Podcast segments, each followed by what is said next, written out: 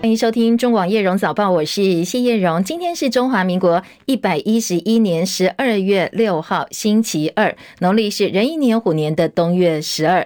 好，今天早上起来，北台湾真的很冷哦。我看好多呃气象局提供的数据哦，很多平地气象站都写下入冬以来的最低温。白天的天气状况如何呢？还有这一波冷哦，会冷到什么时候？详细的天气提醒，线上连线请教的是中央气象局的资深预报员林定仪先生。定仪早安，夜晚早，各位听众朋友，大家早安。今天由于持续受东北季风的影响，呃，清晨的时候，台湾本岛大部分的平地气象站都是入冬以来的最低温。那台北是今天最低温是十六点三度，淡水是十五点四度。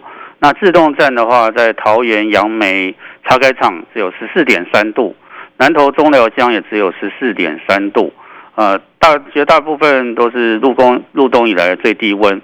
那白天的话，在北部、东北部及东部，整天都是比较湿凉。呃，高温也只有十八到二十二度，其他地区高温仍然是有二十五到三十度，尤其是南部，呃，在屏东地区仍然有三十度左右。呃，所以南北的温差大。呃，南部本身的日夜温差也是相当的大。那降雨的话，在中部以北还有东半部，今天都是雨量偏多，而且都有降雨的可能。不过，就是越往北的话，降雨越明显，尤其是在基隆北海岸会有局部大雨或豪雨，而大台北山区以及东北部地区也有局部大雨发生的几率。南部地区则是维持多云到晴的天气。另外要注意的就是，今天东北风相当的强，在路上风力比较大的地方，在桃园至台南、东部、东南部、绿岛、兰屿、恒春半岛沿海空旷地区以及澎湖、金门、马祖会有九到十级的强阵风。另外，长浪今天也是有的，在基隆北海岸东半部、兰屿绿岛以及恒春半岛沿海地区会有长浪发生的几率。明后两天的话，在东北季风会稍微的减弱，所以温度会稍微回升一点点。但是呢，降雨仍然是持续的，北部东半部还是要防，呃，就是比较，呃，这个水汽还是蛮多的。所以这个北部东半部的雨呢，可能还要再下持续好几天。好，谢谢丁仪提醒，提供给大家参考，很详细的说明哦。我看一下现在主要的平地测站的温度哦，在中部以北大概也只有十六、十七度，而台南、高雄十七、十八度，最多最多恒春也只有二十度。不过刚才丁仪也提醒，白天中南部回升的幅度相当明显，南部高温甚至预测来到三十度，要留意温度变化，南来北往哦，温差也蛮大的，特别注意。当然雨具不要忘记哦，特别北台湾还是湿湿冷冷的天气。再来关心的是清晨最新的。焦点社交软体脸书今天凌晨发生全球性大宕机，全球很多国家都有动态墙，没有办法重整，也没有办法发文，还有很多的讯息是当掉的，没有办法传送，有大量回报网站故障的记录。稍早相关功能已经恢复了，为什么会有全球性大宕机哦？目前脸书的官方并没有做出说明。二零二二年的世界杯足球赛两场比赛都已经踢完了，那亚洲球队日本跟南韩的世界杯惊奇之旅在十六强赛画下句点，这两支球队都输球了。二零二二卡达世界杯，日本、韩国同一天止步在八强赛，而在八强前呢，八强门前并没有拿到八强门票。十六强赛，巴西四比一打败韩国队，克罗埃西亚则是 PK 大战，三比一淘汰日本队。戚海伦的报道。卡达世界杯十六强赛第一场 PK 大战出现在克罗埃西亚对日本之战，双方在正规赛踢成了一比一平手，延长赛双方也没能破门，最终在 PK 大战，克罗埃西亚以三比一胜出，搭上八强列车，日本无缘改写队史纪录。这场比赛，日本二十五岁前锋前田大然在上半场射门破网，帮助日本先取得点，一度看到了前进八强的希望，但最终仍然在 PK 大战落败，胜出的上届亚军克。埃西亚将在八强赛对上夺冠呼声高的巴西队。巴西在十六强赛对上了韩国，开赛才第七分钟，小维尼修斯就成功破网，让巴西取得领先。第十三分钟，归队的内马尔靠着十二码罚球射门破网，帮助巴西取得二比零领先。之后在上半场结束之前，理查利森和帕奎塔各进一球，巴西取得了四比零大幅领先。下半场，韩国虽然靠着白升浩禁区外远射破网，最终是无力回天。巴西就以四比一挺进了八强行列。记者戚海伦报道。好，日本 PK 罚丢三球抱憾痛哭。其实，二零一零年世界杯，日本一样是输在 PK 大战，隔了十二年再度出现 PK，还是没有把握机会。而日本队无缘突破队史世界杯最佳成绩，但是在小组赛跟日本、呃跟西班牙还有德国同组，还是突围晋级，已经很不简单了。陈凯的报道：日本一改之前防守反击风格，开赛就积极跟克罗埃西亚争抢球权。而且在第四十三分钟开右边角球给唐安绿左脚传到门前左侧，吉田麻也再助攻给右边跟进的前田大然率先破门。下半场第五十五分钟，罗夫伦高调禁区给佩里西奇头槌破门，攻进生涯世界杯第六球，也追平队史纪录。进入本届首次 PK 战，日本前两位上场的南野拓实跟三山勋射门一右一左，都被克罗埃西亚门将利瓦科维奇猜对方向拍出。而克罗埃西亚前两点都成功打进，日本第三点前野拓磨总算追到一比二，而且克罗埃西亚的利瓦亚踢到门柱弹出来，但日本第四点吉田又被利瓦科维奇猜到左下角，而后踢的帕萨利奇顺利送进，以三比一获胜。克罗埃西亚延续上届两度 PK 都赢球的纪录，保持延长赛四连胜，将跟巴西争夺四强门票。至于日本过去六届世界杯四度晋级十六强，但最近三场都在下半场甚至延长赛晚节不保。本届重演二零一零年对巴西 PK 三比五落败的遗憾。中广记者陈凯报道。预告今天的比赛哦，晚间十一点，摩洛哥对上西班牙；明天凌晨三点呢，葡萄牙对上瑞士。C 罗率领的葡萄牙在台湾时间明天凌晨三点对瑞士。不过先前才刚刚跟曼联解除合约的 C 罗，现在传出已经确定加盟沙地阿拉伯联赛的传统劲旅艾纳斯，双方签了二点五年，总价值大概五亿美金，换算台币一百五十亿元天价的。大合约，好，这是外电的焦点之一。另外，今天巴西对上韩国这场比赛呢，内马尔回归了。他上半场主罚球点顺利破网，个人国家进球数来到七十六颗，距离球王比利保持队史最多进球数呢，只差一球而已。有了内马尔帮忙，所以今年森巴军团大胜南韩，晋级八强赛。赛后，全队高举起为比利祈福的旗帜，宣示说接下来的比赛要继续为比利而战。为什么要为比利而战哦？因为比利从去年九月进行大肠癌的手术移除肿瘤之后，就一直在接受化疗。在十六强赛开打前，比利发文说他会在医院看自己小老弟的比赛，帮大家加油。所以球迷稍稍放了一点心，觉得说，哎，好像他的健康状况已经慢慢的恢复稳定了。再来关心财经市场焦点，投资人担心联准会会继续升息，一直到经济陷入衰退。所以美股今天收盘大幅下挫，道琼跌将近五百点。今天道盘收盘跌四百八十二点，跌幅百分之一点四，三万三千九百四十七点。标普五百跌幅百分之一点七九，三千九百九十八点。纳斯达克指数跌幅百分之一点九三，一万一千两百三十九点。费城半导体跌幅百分之一点二，两千七百三十。十八点，在详细的跌点部分呢，今天纳斯达克跌了两百二十一点，S M P 五百指数跌七十二点，费城半导体跌三十三点，台积电 ADR 逆势收高百分之零点一五，八十一点六二美金，联电 ADR 跌幅百分之零点五四，七点三七美元，特斯拉股价今天重挫百分之六点四，因为先前传出它的上海工厂要减产了。亚马逊跟网飞在成长疑虑的情况之下，今天也是收跌哦，跌幅分别是百分之三点三以及百分之二点四。深夜收盘的欧洲主要国家股市大部分也是下挫，不过英国小涨，伦敦股市小涨十一点，七千五百六十七点；法兰克福指数跌八十一点，一万四千四百四十七点；巴黎 CAC 指数跌四十五点，六千六百九十六点。台积电美国亚利桑那州厂今天举办第一批设备到场典礼，包括美国总统拜登、美国商务部长雷蒙多、苹果执行长库克、台积电创办人张忠谋夫妇，还有董事长刘德英、总裁魏哲嘉都会亲自到现场。外资说，台积电二零二七年将成为美国最大晶圆代工制造商。台积电美国新厂上机典礼在即，加上大陆对于清零政策逐步松绑，昨天在陆港股助攻以及台积电领盘的情况之下，台股昨天再度挑战站回一万五千点，最多的时候涨一百一十七点，一万五千零八十八点。不过因为多头发动两波万五攻势不敌获利回吐卖压，加上美国联准会利率决策。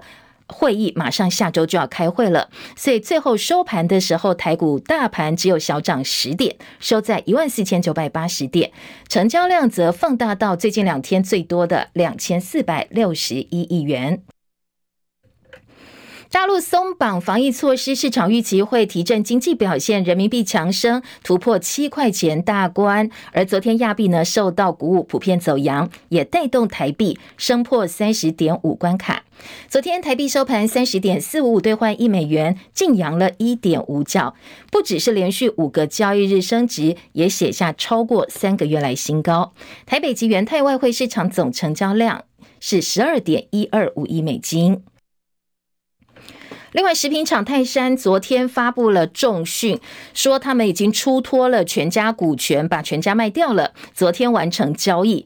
泰山的大股东是龙邦，特别发了新闻稿说，泰山此举严重损害到公司的商誉，也漠视大股东权益。龙邦是大股东，会向主管机关提出申诉，而且要依法提告。泰山上周五在董事会当中表示，会在半年内把全家股份给卖掉。不过没想到在七十二小时之内就快速的出脱处分掉全家股票，现在在董事会当中也有不小的争议。俄乌战争以来高度合作的美国跟欧盟关系，最近因为贸易问题带来了一些裂痕。欧盟执委会的主席范德赖恩警告美国，降低通膨法案可能会带来不公平的竞争。所以呢，欧盟认为必须要调整自己的原则，来消除美国大力补助对气候友善企业造成的扭曲。而美国跟欧盟昨天开了一场贸易会谈，气氛相当尴尬。路透说，欧盟官员会利用这一次的贸易会谈对美国施压。欧盟欢迎美国对能源转型的承诺，不过对于四千三百亿美金的降低通膨法案相当的害怕。为什么？因为这个案子会对欧盟企业带来不利影响，特别是能源以及汽车部门。最主要原因是美国把大量的资金指定用在美国或它邻近加拿大跟墨西哥生产的电动车之类再生能源商品，违背了自由贸易的原则。所以外电分析说，欧盟现在的选择可能包括了。第一个，把美国告上世贸组织；第二个，各国我们也会推出自己大规模的补贴计划；再来是由欧盟提供资金进行补贴，都是可能的做法。美国特勤局今天表示，中国大陆骇客从二零二零年窃取了数千万美元的美国 COVID-19 救济金。路透报道说，特勤局拒绝提供更多细节，不过证实了国家广播公司 NBC 的一篇报道。这个报道说，据传涉及此案的中国骇客组织在安全研究界被称为是 ATP 四一，他们进行由政府支持的网络入侵行动，或者是出于经济动机的资料外泄。而这个组织的好几个成员，在二零一九年、二零二零年都被美国的司法部门起诉，罪名是入侵一百多间的公司，包括了软体开发公司、电信服务供应商、社群媒体公司，还有电玩开发商。而中国大陆驻华盛顿大使馆还没有做出回应。已故的中共总书记江泽民遗体昨天火化，北京人民大会堂今天早上十点钟要举行追悼大会，而大陆今天是停止公共娱乐活动一天的。中共前领导人江泽民十一月三十号过世，遗体十二月一号移到北京之后，中共现任、前任总书记习近平、胡锦涛等人昨天在解放军总医院告别式为江泽民送别。根据大陆央视新闻联播晚间的公开画面，胡锦涛在别人搀扶之下瞻仰遗体，接着呢围蹲躬身，双手合十，对江泽民的遗孀致意，还握了手。江泽民的追悼大会早上十点钟在北京人民大会堂举行。公告说，追悼大会默哀的时候，大陆呢全体人民必须要默哀三分钟，有汽笛的地方鸣笛三分钟，防空警报鸣响三分钟，而驻外使领馆跟驻外机构呢，通通下半旗致哀。同时，刚才提到，今天在大陆是停止公共娱乐活动一天的。夹在中国跟俄罗斯之间的蒙古古国最近则爆发大规模的示威活动，大批抗议者星期一发起占领中央政府大楼运动，场面几乎失控。综合外国呃外电的报道说，蒙古有大概百分之八十六的出口商品是销到中国大陆去的，其中一半以上是煤炭。但是先前传出，该国本来应该向中国供应价值大约十八亿美元，大概台币换算五百五十亿元的。六百五十万吨煤炭消失了，不见了。蒙古各界认为是官员贪腐、监守自盗，所以从二号开始呢，就在首都爆发大规模的抗议行动，要求政府为丢失的煤炭负责。路透独家报道说，大陆政府放宽防疫措施，最快最快可能明天就会宣布十项放宽防疫的新的管理措施，来补充十一月公布的。二十项防疫优化措施，最快明年一月呢，就会把 COVID-19 的管理级别降到相对比较不严格的乙类传染病了。民进党主席补选现在风向有点点改变了，先前呼声很高的桃园市长郑文灿，因为台大国发所硕士论文被指抄袭哦，后来经过台大调查之后撤销硕士学位。民进党主席由副总统赖清德承担的呼声现在越来越大。据传赖清德呢已经当面向蔡英文总统表示，他要选党主席。不过赖清德的办公室说法是比较保守的，澄清还没有做最后决定。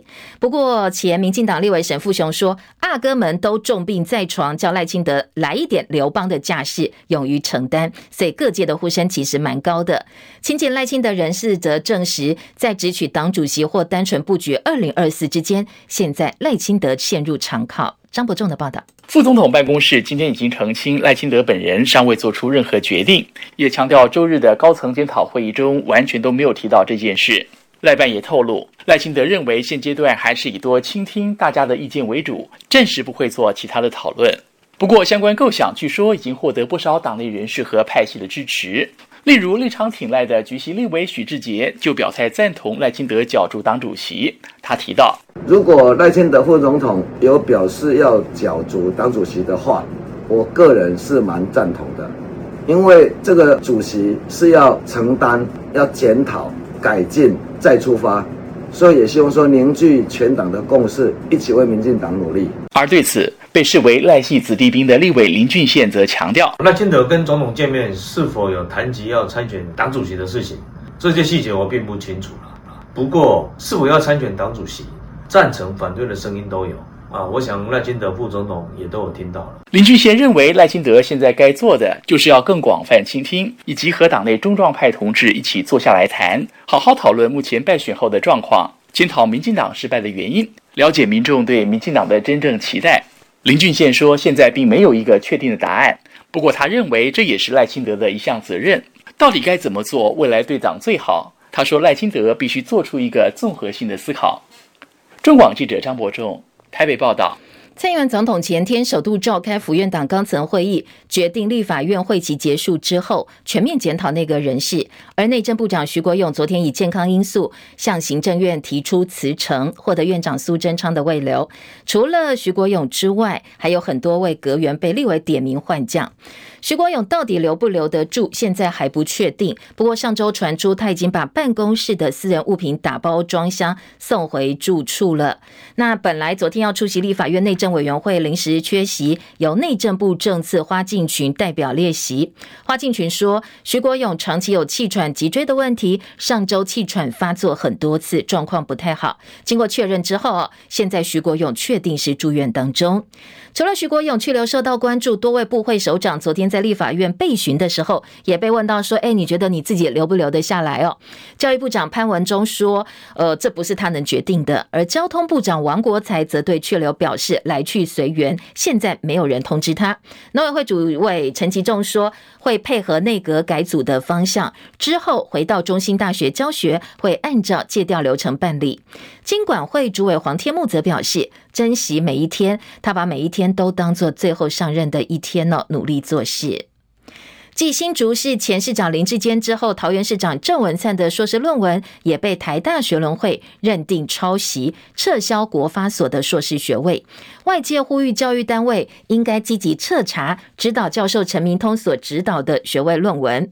对此，教育部长潘文宗昨天说：“不要因为有个案，就让台湾的学术从此进入国家的反制。”他说：“没有一个国家会因为个案而要求通盘彻查的。”不过，他也说已经跟几个公。私立大学协进会沟通，要如何精进这些学伦机制。预计明年一月，大学的校长会议会加以处理。如果有具体具名呃提出呃相关呃学位论文有违反学术伦理的，那教育部也都要求各大学，那么就依照学位授予法及啊、这个学术伦理审查相关的作为要点哈，那么依照程序、依照规范来进行实施哈。好，这是昨天潘文忠的说法，不赞成针对个案来进行通盘调查，但是呢，会要求大学的校长会议加以讨论。而桃园市长郑文灿论文检举人游志斌说，据他了解，还有九个包括媒体人、前主播以及名嘴在内，通通都是陈明通所指导的，论文架构也都很雷同哦。他说这部分呢，他会继续追查下去。国民党准台北市长蒋万安二十五号就要上任了。昨天呢，先到台北市政府跟现任市长柯文哲进行市政交流讨论交接。对副市长人选被点名，包括欧进德、林奕华跟李四川，还有呢，是否现在有没有官员确定会被留任下来？蒋万安都没有松口。比较明确的是，他当面邀请柯文哲参加年底的跨年晚会，还说柯文哲是他相当重要的市政顾问。不过柯文哲不太给面子，直接回。回答说，跨年晚会尽量不要找他。柯市长哦，绝对是我在市政上面非常非常重要的顾问哦。他过去八年的经验，绝对是对于未来我的团队我们在推动市政上面非常重要的助力。非常呃，希望柯市长啊可以担任我市政上面啊永久的顾问。当然也很希望柯市长能够与我在跨年晚会上与市民共同倒数，见证台北挺过疫情。还有迎接新的年度的时刻。我跟你讲哦，我每年跨年晚会不是在家里读书，就是在家里睡觉。我要不是当市长，根本就不会来。那只是我儿子才来参加的，我怎么会来参加那个？所以尽量不要找我。好，另外柯文哲特别叮咛新的市长交接二零五零净零碳排，还说呢，蒋万要注意财政纪律，部分被中央卡住的政策也要加以处理。跟新政府特别交接的哈，明年开始你看，最重要是二零五零净零碳排放，这次条例已经通过了，台湾要与世界接轨嘛，是一定要做的。那最困难的应该是财政纪律的，因为大家都很想讨好大众，所以很容易。用钱就会比较松啊。第一个欠债是要还的，第二欠债是要缴利息的。去年的利息降到四亿多了，不过今年哦，因为升息，你知道哈，单单今年的利息就会超过九亿了。那另外有一些被中央卡住的哈，就要想办法去解决了哈。大巨蛋、社子岛、大湾北段、空总、建国啤酒厂，大概这五个目前还卡在中央哦，这个要去处理。讲着我们要留下一个什么的台湾给下一代。大概就 OK 了。还有很多名嘴质疑柯文哲说：“你自己没有处理好的烂摊子，现在呢就推给中央卡住你哦。”在高雄的前副市长李四川多次被点名是台北市副市长的潜在人选。不过呢，李四川接受媒体访问的时候说，他已经跟蒋万安表达不会担任副市长的职务。他明确的建议蒋万安说：“你应该去找更年轻、更有创意的人，才能够跟蒋万安匹配。”九合一大选结束之后，台北市长候选人黄珊珊未来的动向，外界也非常的好奇。而黄珊珊透过脸书宣布说，她下一步是回归从政的初衷。她说，从今天开始，她会从超就业，在台北市锦州街一百五十九巷提供法律咨询，也欢迎所有的市民朋友、选民呢到这个地方去找她哦，找她问法律方面的问题。好，来提醒消费朋呃，这个听众朋友，消基会最近公布六都的小白菜、青江菜、甜椒跟辣椒等四类蔬菜的农药残留检测，发现不合格比例高达百分之三十六点三，其中辣椒不合格率高达百分之六十四点三，青江跟小白菜也蛮高的，不合格率三成以上。那其中传统市场、公有市场还有店面不合格率都高过超市。广早报新闻。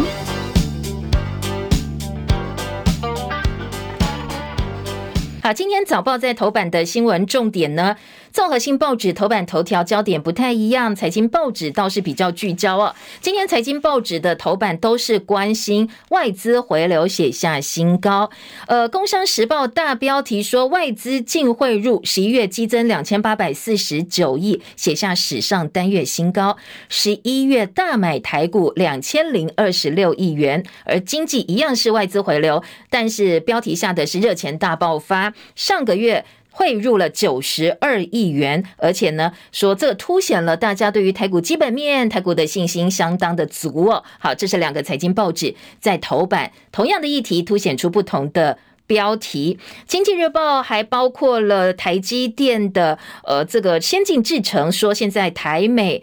跨步走，大家一起合作。亚利桑那州厂呢，现在苹果、辉达的预约产能状况相当的热烈。而《工商时报》头版还有多地解核限制，这个核酸啦，解除核酸的检测，所以大陆防疫松绑。那现在大家都很期待，包括财经市场啦，除了大陆人民可能自己有一点担心接下来的疫情发展之外，普遍来讲哦，外电都是乐观其成的。而桃园、上海浦东机场、长荣航空已经决定要增班了。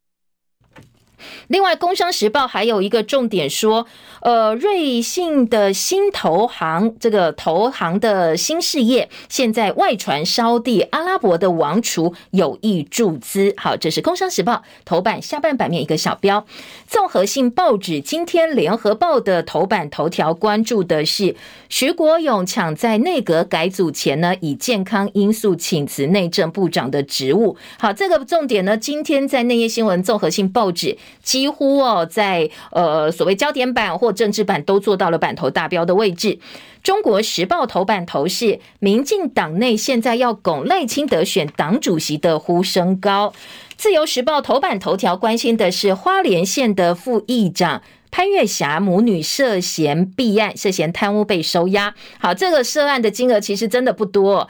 涉案金额说诈领六十万元的助理费。好，这个副议长的诈领助理费六十万元上了自由时报的头版头条。中间版面则是民进党要修选罢法，曾经涉及黑金还有枪毒者不能够参选。自由时报另外点到一个是中国大陆制的晶片监视器，恐怕会触犯到隐私，所以小标下的说：“哎，你被上网了吗？”质疑说这些中国大陆做的东西哦，这些呃有晶片在里面的东西，可能会侵犯到使用者的隐私权。当然内页新闻还配合的是。公部门的规定，呃，所以以国安考量，现在大陆的一些社交软体哦，包括小红书啦、抖音啦，公部门都是不能够使用的。今天自由时报特别坐在二版整个版面的报道。回头来听听看，刚才提到这几个头版新闻焦点，还有哪些重点整理不同面向的报道。今天中国时报头版头条大标说，现在民进党内要赖清德促赖清德参选党主席呼声渐起。党主席现在选举的补选部分呢，风向在变，劝进声音浮现。赖办说他们还没有做最后决定，先倾听民意。呃，今天在中国时报点出来，高层检讨会议上周三呢，呃，当然先选的是高雄市陈其迈代理党主席，后来周末开了一个大选检讨会，但是呃被撤销硕士学位的郑文灿这一次是没有被邀请、没有列席的，所以整个情势好像跟呃之前说，哎，郑文灿要接党主席的味道不太一样。而今天在内页新闻的分析哦，中国时报记者崔慈弟说。呃，蔡英文当年呢是在扁案沸沸扬扬之际扛下党主席的重担，力证民进党最后定于一尊。所以很多人就以这个例子来劝赖清德。现在我们二零二二的地方选举大败，那你应该跟当年的蔡英文一样，勇于承担。既然党内已经没有悬念，到底你在犹豫什么呢？中国时报说，新系定于一尊，现在就等赖清德自己点头了。比较担心的是，小英虽然不是党主席，但是可以在总统官邸召集府院党高层商讨党务跟未来内阁人事。所以，不管是民进党内要处理黑金啦，还是行政院要推动符合民意的政策，最后要点头的都是要等蔡英文点头。所以赖清德，你就算当党主席，你也没有办法去动小英的人，去改变小英的决策，所以很难撼动府院体系。没有权势的党主席，说穿了，只是被绑住手脚的傀儡，不是被派系压着走，就是只能够当府院决策的橡皮图章，顶多就像先前卓荣泰一样，成为纯粹执行党内初选等程序的党务工作人员，更不要说改革或者是做你想做的事情。赖清德是现在最被看好的二零二四接班人，党内的部分人士对他寄予厚望，希望他能够让民进党有新的形象。所以现在到底新戏有没有办法翻身，就要看赖清德最后的决定了。好，这个部分呢，今天其实在呃早报当中有点到。其实赖清德也担心哦，他如果没有抢下党主席这个位置，接下来二零二四的一些党内决定人选的过程，恐怕呃决定权就不在他了。所以这部分他也是有点犹豫的，所以进退都有自己的考量。联合报今天的三版则说，选党主席吗？赖办说劝进声多，但是没有决定。有传言说他已经跟蔡英文表明，但是包括蔡英文跟赖清德都没有证实。赖系立委则表示，正面跟反面的声音，现在赖清德都听到了。在联合报的特稿说，释出参选讯息逼赖清德后蔡时代派系很焦虑，说赖清德呢，从败选到现在九天，几乎每天都有不同的管道对媒体、对外面释放说赖清德要选党主席的消息哦，所以要逼赖清德表态开口。联合报解读，这是后蔡英文时代各个派系都很焦虑，对目前处于低谷的民进党来讲，呃，有派系希望找到代理人来争党权，甚至希望。赖清德放弃竞争，在赖清德没有表态的情况之下，大家已经打成一团了。所以呢，对英系跟其他派系来讲，赖清德的动作代表民进党下一个时代是否提前启动？所以手上有权力的人当然很焦躁，赖清德团队也要思考不同的可能性。从现阶段来讲啊，赖清德应该是不会轻易摊牌的。好，这是两个报纸不同角度来解读赖清德的话题。继续来听联合报今天的头版头条说，徐。徐国勇哦，他率先请辞，绿营相当错愕，说呢，在呃请辞的理由部分，因病请辞，提早过改组，苏奎未留，但是绿营立委说，就算是我，我也不舒服。好，这是今天在联合报的。标题部分内文说，他开了内阁改组的第一枪，时间比府院规划时间提早了一个月。上周徐国勇就在打包了，说他有气喘的数级、脊椎附件等等健康因素。对此，今天在联合报的报道当中也提到说，蓝营批苏贞昌不动如山，而在民进党立院党团干事长罗志政部分，他表示说，立法院正在进行预算审查，突然内阁改组会带来更多变数，现阶段还是以稳定政局为主，所以党团尊重总统对未来人事布局的一个考量。今天在联合报头版先把事件点出来哦，内页呢包括中国时报，包括联合报，今天三版都看得到不同角度的一个呃这个猜测、揣测或者是讨论。今天的中国时报在三版当中提到了说呢，徐国勇递辞呈，希望能够积极规划新的人事，以健康因素走人，苏奎未留，希望留下来一起努力。民进党强调，现阶段都是以稳定人事为主。今天在联合报的报道，记者呢观察则说，清音系被当作眼中钉，跟苏贞昌不合，权力受到压制。徐国勇早就有辞意了，苏内阁改组现在压力倍增。联合报的分析，我们来听一下哦。说呢，其实徐国勇选前就已经说了，不管输赢，他都不会恋战，显然词意坚决。而这一枪被视为是把内阁改组压力转移给为败选请辞，但是接受未留的苏贞昌。徐国勇在苏内阁当中被视为是总统小英人马，不过也因为他亲英色彩明显，常常被当作眼中钉，就连内政部管的人事，他也没有办法自己决定。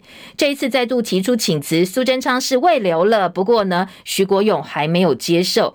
如果确定就是这一波请辞的阁员第一个，接下来代理人选已经挑好了，内政部的政次这个陈宗彦，就是之前在指挥中心担任副指挥官的陈宗彦。今天在联合报的报道引用所谓民进党立委私下的访问说，其实徐国勇在民进党败选之后心情很郁卒，好几天都没有休息了，加上天气现在转变比较大，所以他气喘复发，没有所谓丢压力的问题哦，单纯是身体的因素。好，你信不信哦？今天在报纸上是提供了民进党内这个角度的一个呃这个原因。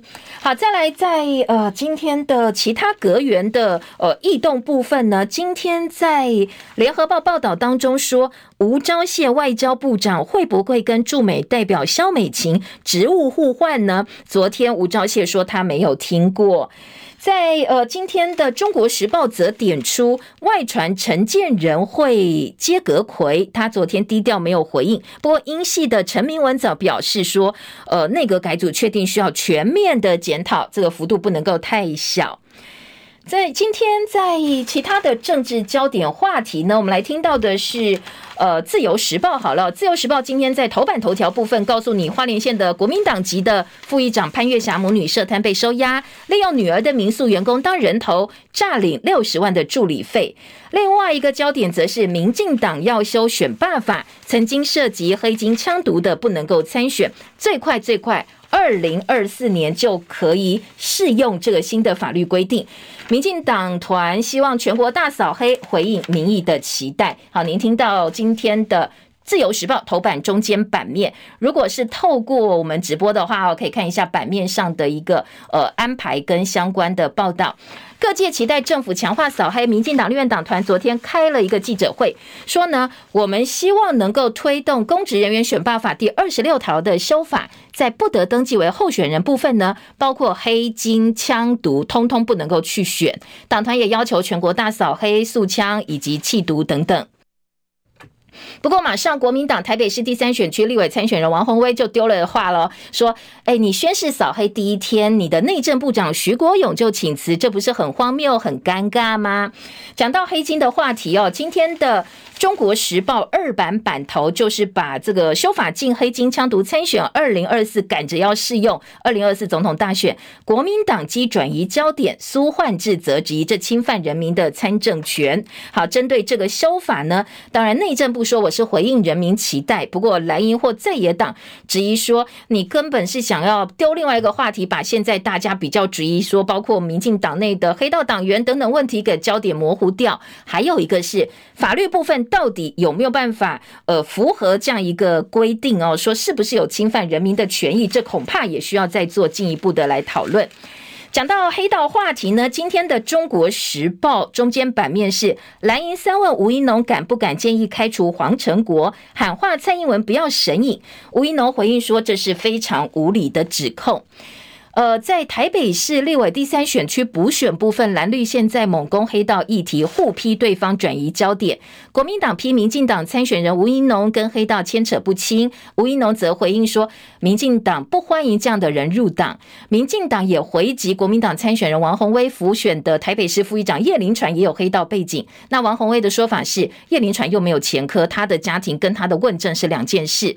国民党连日质疑的是吴怡农跟黑道的关系，而且说吴怡农你跟赵映光还有跟民进党中常委黄成国走得这么接近，那你当立委的话，你有胆量去质询治安的话题吗？你会不会有压力呢？而被蓝营点名有黑道背景的民进党中常委黄成国，昨天透过脸书说：“我不是战犯，但是我愿意承担。”他要求党中央成立调查小组，还强调说：“我会全力配合调查，而且呢，调查期间，呃。”我不会出席民进党中常会，希望党中央赶快公布一个调查结果，还我的清白。而且黄成国还说，呃，过去呢，一九九四年我挺陈水扁选台北市长开始哦。呃，我多次辅选，大家都说我是好人呐、后来呢，我挺小英了，那我不支持薛凌了，我就变坏人了。所以呢，跟黑道牵扯不清。他说，现在民进党败选之后找战犯，但是我绝对不是战犯哦。大家看我有帮忙的时候说我是好人，现在又说我是坏人，但是我强调我自己已经改过自新了。而引爆黑道说的民进党台北市党部前评委召集人赵英光的儿子赵介佑，他过去犯了诈欺、贩毒等等罪，一审被重判八年半的徒刑。全案经过上诉之后，他的二审判决明天就会宣判了，预料也是另外一个话题哦。好，今天联合报呢在四版的要闻版说，其实现在蓝绿都被户籍跟黑道牵扯不清。黄成国要求中央调查，做了半个版面，上半版面则是来看一看这一次选举消失的选票失准的民调，民意调整，中选会总不能呃不能总是不告不理，侧翼带风向，黑箱民民调变成选举的乱象。说呢，这次选举可以观察怪民调做多，可能会变成七伤拳，没有人可以获得好处，好像同温层的文宣一样，很难取信大众。真假民调，联合报记者林正中教大家哦，说呢，你有一些原则可以来做判断。首先，你要看你的方法是不是经得起考验。样本必须能够代表母体，譬如说，你要做台北市长选举民调，你跑去调查涉及在屏东县的选民，他的代表性就不是很好了，是有问题的。调查方式也要符合常规，还有民调单位到底是谁在做的民调，必须要有执行的经验。你可以看一看哦，有些过去从来没有做过民调的单位，突然丢一份民调，那你对这个结果就要存疑了。联合报的九版版头彻查陈明通的指导论文，教育部长潘文忠反。对，他说国家不宜因为个案介入学术。大学校长说，学术研究应该尽量公开，不应该锁太长，锁什么三十年啦，或者不公开哦。他觉得其实是不应该的。那接下来呢，希望哦大家能对这个部分是有所共识。呃，在联合报报道当中，还引用了蓝营党团的说法，说陈明通应该自己考虑去留，而国民党会针对陈明通指导的论文进行查证，厘清相关的事实。郑文灿说，他坦然接受自己的论文被下架。今天在呃这个自由时报呢，则特别强调，蓝英说要查陈明通所有指导论文。潘文忠说，学术是大学自治的最核心，不能够让学术变成国家管制，所以他反对的这个通盘的彻查。大巨蛋昨天，呃，蒋万安开出了一张支票，《中国时报》放在四版版头大标题。蒋万安说，希望大巨蛋一年内完工启用。讨论市政交接，五档案卡在中央。柯文哲苦笑说，大巨蛋考验新市长的智慧。远雄撤回国赔诉讼。今天《中国时报》记者呢，杨雅璇他说：“卡蛋市长柯文哲，你自己负什么样的责任？”好，这个特稿是来批柯文哲的，说卡蛋八年，柯文哲自认没有责任，还说呢是来善后的。卸任前变本加厉抱怨中央刁难，远雄建造第四次变更设计遇到避难层争议的时候，又怪罪中央卡关，说柯市府才是卡蛋的始作俑者。如果没有林周明时期留下来的标准跟要求，柯市府不必自答打脸。推翻自己，更不会被中央抓到前后不一的把柄。好，这是中国时报的观点。联合报说，大巨蛋卡在中央，蒋万拼一年之内启用。另外呢，柯文哲还举社子岛以及警监视器预算等等二十四项比较可能新政府要来面对的问题。那蒋万安说：“我希望啊，市政无缝接轨。”自由时报一样说，议员骂柯文哲市府是卸责的市府。好，这些观点呢，也提供给大家参考。今天的《旺报》头版头条是大陆疫情防控，现在呢要降级了，要开始慢慢慢慢放松，所以标题是“新冠病毒除魅”，呃，歌剧魅影的魅，渴望回归乙类防控，不再新冠优先。欧米狂重症的比例比流感低，广州等十个省会出行不查核酸证明。大陆的本土感染已经跌破了三万例。好，这是呃今天的《旺报》，而且轻病不轻毒，居家快筛取代核酸清零。好，这是《旺报》今天的头版报道。针对疫情的相关焦点呢，在呃，今天自由时报说，清零清掉美国四成的订单，中国大陆工厂提早两周休春节的假期。清零打脸习近平的脱贫，中国六百万人返贫。好，当然这也是自由时报哦。另外，大陆防疫规定逐步松绑，欧米狂疫情开始降温了。我们的疫情中心估计，最快最快在农历春节前，大陆疫情可能会攀上高峰。所以，我们会不会调整？因为大陆疫情。影响到台商回台的入境防疫呢？昨天指挥官王必胜说，大陆是第一波疫情，而且确诊个案少，没有自然免疫。接下来致死率，我们研判可能是百分之一左右。不过，在台商回来的部分呢，返台居家检疫规定不会因此做特别的一个规定。昨天我们新增一万零两百零九例本土个案，二十二例死亡，跟上周相同时期相比下降百分之三点五，也是四月二十七号以来的新低。指挥中心认为，从曲线来看，已经到低点了，接下来可能会上升，所以提醒大家赶快去打疫苗。还有一个重点呢，今天自由时报在头版上半版面挖了一小块来报道说，好，以前没有健保的外籍人士确诊，你在台湾隔离治疗费用呢是政府出钱，不过接下来要自己出了。外籍确诊者的医疗费用，现在指挥中心说，从明年元旦开始，如果你没有健保资格的话。外籍人士确诊，所有的费用呢，就要自己来付医疗费，自己付钱。另外再来提醒的是，呃，今天的《自由时报》头版的下半版面说，你被上网了吗？中置晶片监视器可能在网络上会泄露你的隐私，所以呢，专家建议选择有保障的设备。因为呃呃，医院的婴儿室跟住家的卧室可能通通都被入境。而自由今天的二版版头，央视入股掌握散播假消息，抖音乱台岂能够放任不管？好，今天在呃自由时报的二版说。中国大陆的短影音平台抖音会把使用者的个资跟数据回传中国大陆。另外，大陆的官媒央视入股抖音之后，九合一选举期间，抖抖音变成假消息传播的主要平台，所以立委要求政府禁用抖音。那我们的这个数位发展部的部门的部分呢，则强调说，呃，这个抖音其实我们之前就已经规定公部门不能够用抖音啦，或者小红书，通通都一样，不管是 TikTok 或者是呃国际版，或者是大。陆版抖音都不能够在公部门使用，而且就算这一类公司注册地不在中国大陆，只要是中国大陆出产的，通通都算。言下之意呢，你就算洗产地也没有用。好，公部门不能用，私部门可不可以用呢？现在官员说，数位发展部跟相关部会都会进行讨论，所以呃，或许哦，在不久将来也会规定民众是不能够下载抖音的。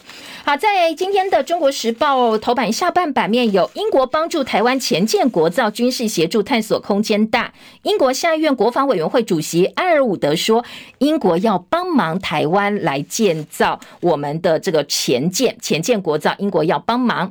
而加拿大。他发布印太战略，把中国形容是越来越具有破坏力的力量之后，昨天加拿大外交部长赵美兰接受英国金融时报专访，他说呢，加拿大计划派更多军舰穿越台湾海峡，来确认这个中国声称拥有主权的水域是国际水域。